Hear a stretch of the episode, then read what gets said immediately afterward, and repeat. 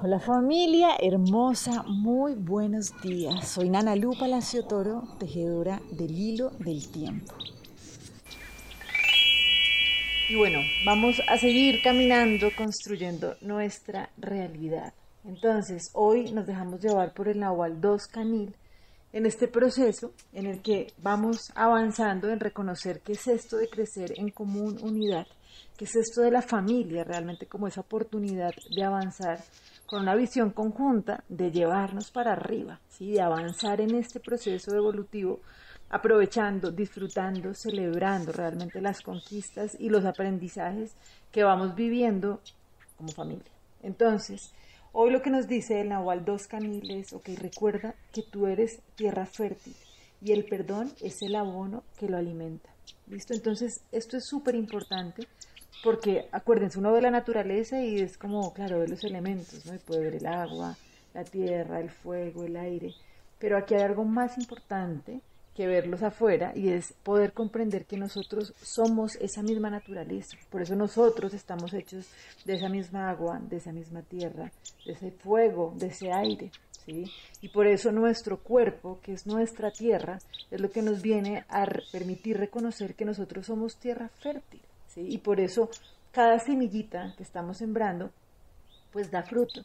Esto lo hemos hablado muchas veces, de tener mucho cuidado y mucha conciencia de cuáles son las semillas que permitimos que penetren dentro de nosotros. ¿Sí? que tomen lugar en nuestra tierra. Por eso es tanto cuidado el que necesitamos tener con nuestros sentidos, ¿cierto? ¿Qué es lo que olemos? ¿Qué es lo que vemos? Qué es lo que comemos, qué es lo que oímos, porque todo eso llega, se siembra dentro de nosotros y da fruto. Entonces, en esta conciencia, realmente comprendo que nosotros somos tierra fértil, necesitamos reconocer cuál es ese abono que nos mantiene esa tierra como cada vez mejor alimentada, para que la semilla que queremos sembrar dé fruto. Esa, ese abono que nosotros vamos generando es eso que ya vamos soltando. Si ustedes se dan cuenta, es igual que un arbolito, ¿cierto? Como que cumple un proceso y las hojas, cuando ya sencillamente cumplieron su ciclo, se sueltan. Entonces, diferente a lo que muchas veces se hace, recoger todas las hojas que se caen y botarlas, realmente un modelo biológico es permitir que esas hojas abonen la tierra. En nuestro caso es eso que ya no cargamos más, eso que cumplió su ciclo, pero que sencillamente necesitamos soltarlo, ¿sí? necesitamos donarlo, entregarlo, es lo que viene a alimentar nuestra tierra.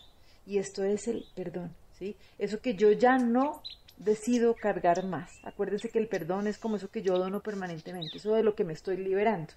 Siempre que viene un malestar, lo que nos está llevando a revisar es de qué necesito liberarme para poder permitir que se despliegue ese ser completo que yo ya soy. Entonces, esta conciencia de estar constantemente liberándonos de eso que nosotros, que ya cumplió su ciclo y de eso que nosotros no somos, es lo que nos permite de verdad alimentar bien nuestra tierra y que esa semilla que queremos cosechar pues realmente tenga lugar. ¿Listo? Esto es muy poderoso porque es lo que nos vienen a decir las diferentes tradiciones de sabiduría y es el poder que hay en el perdón, ¿sí? que es sencillamente soltar eso que yo no cargo más para realmente permitir que puedan florecer, ¿sí? como ese nuevo ciclo y cada vez más, más enriquecido. Entonces, acuérdense que hace siete días veíamos que necesitábamos identificar y usar el lenguaje de la libertad. Y esto es muy importante porque acuérdense que estamos unidos. Y ahorita que estamos hablando de lo que es la familia, es poder reconocer que vamos avanzando juntos. ¿Y cómo hago yo para permitir que esa transformación sea real? Pues utilizando un lenguaje que sea liberador. ¿sí? Entonces, por ejemplo, si uno dice, no, es que Pepito Pérez es una persona, no sé, mentirosa, ¿cierto? Ese lenguaje que yo estoy utilizando realmente no está permitiendo que la realidad se transforme.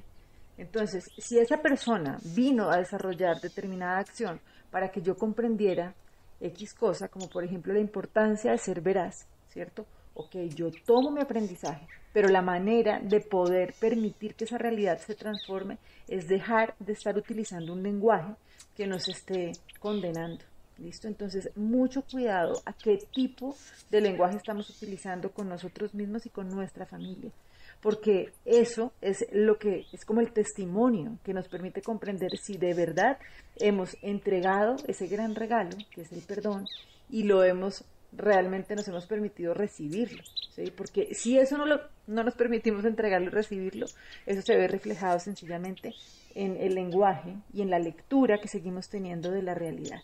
¿Sí? Entonces, ¿estoy permitiendo que la realidad se transforme o sigo condenando eternamente una situación? Porque si lo estoy haciendo realmente ese perdón, ni lo he entregado ni lo he recibido.